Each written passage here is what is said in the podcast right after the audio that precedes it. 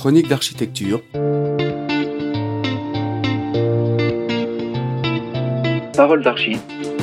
Le podcast. Chaque mois, retrouvez l'entrevue d'une femme ou d'un homme d'architecture qui répond aux questions de chronique sur l'actualité de l'architecture en France ou ailleurs dans le monde.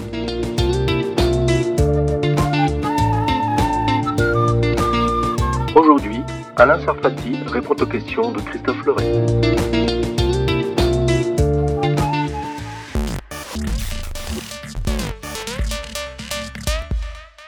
Bonjour Alain Sarfati, bienvenue dans Parole d'Archi, le podcast de chronique d'architecture. Comment vas-tu ce matin? Je vais très très bien et je suis ravi qu'on puisse faire ce petit travail ensemble. Bon, alors écoute, Alain, le sujet dont nous allons parler aujourd'hui, c'est la ville et la nature. Dans une chronique intitulée La ville dénaturée par la nature, tu écris que nous n'avons rien à gagner à entretenir l'illusion du rapprochement entre ces deux mondes, la ville et la campagne. Pourtant, la forêt urbaine, n'est-ce pas ce que demande le peuple en ce moment? Alors, personne, personne, à ma connaissance, ne sera contre la nature ou contre la présence de la nature, a priori. Euh. Mais en même temps, personne ne se rend vraiment compte des dégâts qui peuvent être occasionnés par euh, cette idée de mélange, de mixité, de manque de, de différence. J'ai envie de dire, euh, pour commencer, j'ai horreur de ces gens qui disent il faut faire revenir la nature dans la ville. Il faut commencer par dire simplement la ville s'est créée contre la nature. Et c'est tout à fait normal puisque la ville était là pour euh, défendre les habitants contre une nature qui était sauvage et agressive. Donc si c'est cette différence qui a permis de créer la ville, il faut s'interroger sur euh, qu'est-ce qui a fait cette évolution? À quel moment on s'interroge sur euh, ce nouveau rapport entre la ville et la nature Eh bien, en ce qui me concerne, je le date euh, de l'époque d'Haussmann. Et je vais très très vite faire un lien entre la présence de la nature, la présence de la vitesse et la manière dont la nature est rentrée dans la ville comme dimension compensatoire. C'est-à-dire qu'à partir du moment où on fait de grandes saignées pour permettre à la vitesse de pénétrer dans la ville, eh bien, on invente véritablement l'arbre d'alignement. Et à ce moment-là, j'ai envie de dire, la nature est, est, rentrée dans la ville et elle est rentrée comme accompagnement et non pas, on a dit l'arbre d'alignement, moi je rajouterais, c'est en même temps un arbre d'accompagnement. Un peu plus tôt, tu as évoqué la notion de dimension compensatoire. C'est intéressant comme concept. Et tu parlais de la vitesse de l'automobile. Est-ce qu'on peut parler également de la technologie, que la nature a une dimension compensatoire? Tu parlais de grandes saignées. Donc, en fait, c'est une façon de réagir à la peur de la ville, de la ville qui se développe? Voilà, c'est exactement ça. Mais je vais faire euh, une différence entre la manière dont j'imagine le rapport entre l'architecture et la nature et entre la ville et la nature. Ce sont deux choses qui vont avoir des conséquences tout à fait différentes. Si on se concentre pour le moment sur la ville, on a deux types de modèles. On a le modèle européen, dans le fond, qui a été mené à balle par la charte d'Athènes, par le fonctionnalisme, par ce puzzle incroyable que l'on a. Et, et j'ai envie de dire, que les tenants de l'introduction de la nature dans la ville aujourd'hui ne font que conduire à la catastrophe. Dans le fond, qu'est-ce qu'ils proposent d'autre que d'étendre la périphérie? C'est tout. C'est-à-dire faire rentrer la périphérie dans ce qui était notre centre-ville. C'est ça qui est euh, en perspective. On se rend pas compte. Mais l'idéologie euh, rampante, elle est formidablement destructrice.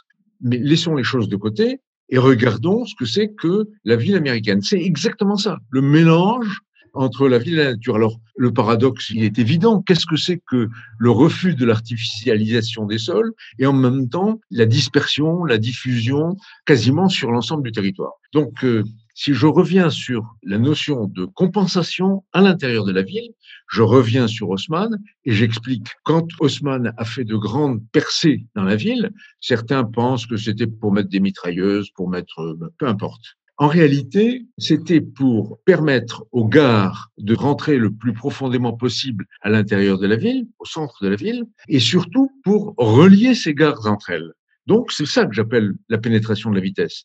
Mais à partir du moment où pour relier ces gares, il fallait créer ces saignées, eh bien, euh, la nature était là pour apporter cette dimension compensatoire. Et c'est ce que nous vivons aujourd'hui, cette attente de nature, cette attente de la présence de la nature, parce que dans l'imaginaire collectif, on comprend bien à quel point notre quotidien est envahi par des technologies de toutes sortes. C'est vrai que cet envahissement, eh bien, il faut lui trouver une compensation. Oui, parce qu'il crée une inquiétude. Par exemple, c'est ce qui s'est passé avec les entrées du métro, avec les décorations de Guimard évoquant la nature pour rassurer les gens, afin qu'ils puissent se rendre dans le métro. La nouvelle technologie ne peut pas être si terrible s'il y a des jolies petites feuilles autour.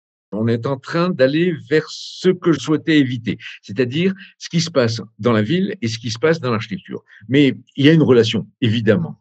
Tu as tout à fait raison. Quand on a invité Hector Guimard à faire les, entrées de, métro, il n'a fait que les entrées de métro parce que les gens refusaient de descendre. Ils avaient peur. Il y avait cette idée que sous terre, euh, il y avait une dimension infernale. Il y avait une dimension technologique qui était inquiétante, comme le train a été inquiétant pendant très longtemps. Effectivement, cette pénétration de la technologie, de la vitesse, se fait par le train, se fait par le métro, se fait par l'avion. Ne pas oublier que dans l'idée de Le Corbusier, quand il fait le plan voisin, l'avion est au centre de la ville, est au cœur de la ville. Et donc, euh, la technologie est là, présente. Alors, si euh, on avançait sur mon hypothèse de la compensation, on comprendrait très très vite que euh, la nature, c'est une façon de ralentir. Hein, la compensation, c'est attendez, vous allez trop vite, laissez-moi le temps de respirer d'une certaine manière. Et donc, cette façon de voir les choses nous conduirait à considérer une ville nouvelle, une ville euh, qu'on projetterait aujourd'hui, comme ayant un centre lent et une périphérie active. C'est ça qui est intéressant dans cette idée de la compensation, c'est que tout d'un coup, on voit que la vitesse transforme complètement notre relation à l'espace. Et donc, la nature n'est pas seule. Il y a la nature, la vitesse et les technologies, et le type d'espace auquel on peut se compter. Alors justement, la ville minérale, est-ce encore audible aujourd'hui? Le centre de Toulouse euh, ou de Venise, des endroits avec des ruelles qui protégeaient du soleil, et euh, sans un arbre, tout était fait pour se protéger de la chaleur.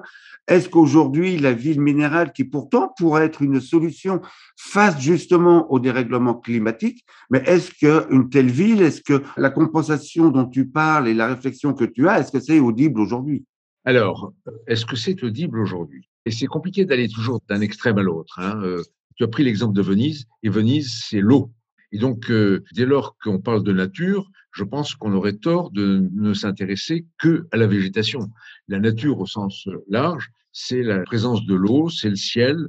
Et donc, euh, la présence de la nature à New York, ben, c'est le ciel qui est fascinant. À New York, on se promène en regardant au ciel, en regardant vers le haut. C'est une tension permanente. Alors, de temps en temps, il y a de petits arbres qui se promènent au milieu de la ville, mais c'est pas ça qui fait la ville de New York. C'est pas les trois arbres. On va pas se mettre à considérer que euh, New York manque de végétation. Non, New York, c'est du ciel. Venise, c'est de l'eau. La ville européenne, elle est effectivement euh, plus mélangée, plus ambiguë de ce point de vue-là. Mais dès lors qu'on considère que chaque espace libre va être un espace planté, on voit à quel point on est en train de la dénaturer. On est en train de lui enlever son urbanité le, fait que euh, ces, espaces-là sont des espaces de rencontre, sont des terrasses, sont des lieux de, vie. La ville est un grand théâtre. La ville est faite pour qu'on se montre, pour qu'on se promène, pour qu'on pour qu'il y ait du plaisir. Euh, si on élimine tout ça, eh ben effectivement, on aura euh, des roses trémières au pied des arbres, mais c'est un côté absolument ridicule, grotesque je ne peux pas m'empêcher de penser qu'il y a derrière ça une telle volonté de destruction de ce qu'était une culture urbaine, une culture de la ville. Bon, voilà, l'idéologie est présente, on ne peut pas l'éliminer, mais il faut quand même bien comprendre en perspective ce que l'on nous propose.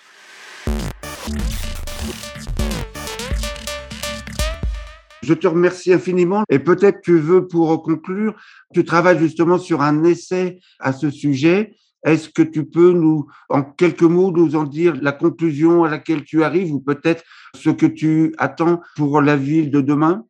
J'attends deux choses. Pour la ville de demain, j'attends qu'on comprenne que le centre ralentit, euh, que si on avait une ville nouvelle à faire aujourd'hui, eh bien, il faudrait la faire autour d'un parc, autour d'un gigantesque jardin, et que la ville se dilate autour. Voilà, ça c'est la première chose. La deuxième chose, c'est que je pense, je fais très largement l'hypothèse que on a vécu à la fin du 19e siècle une période qui était un peu de même nature. L'industrie triomphante introduisait cette dimension inquiétante et angoissante. Et eh bien, ce qui s'est passé, ça a été la période de l'art nouveau.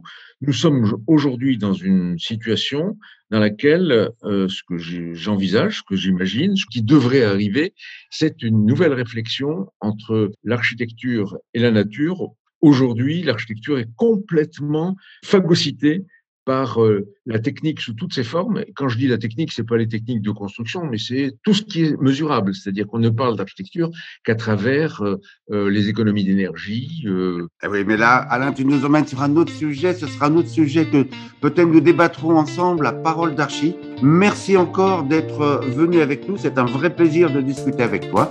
Et à très bientôt, cher Alain. À bientôt.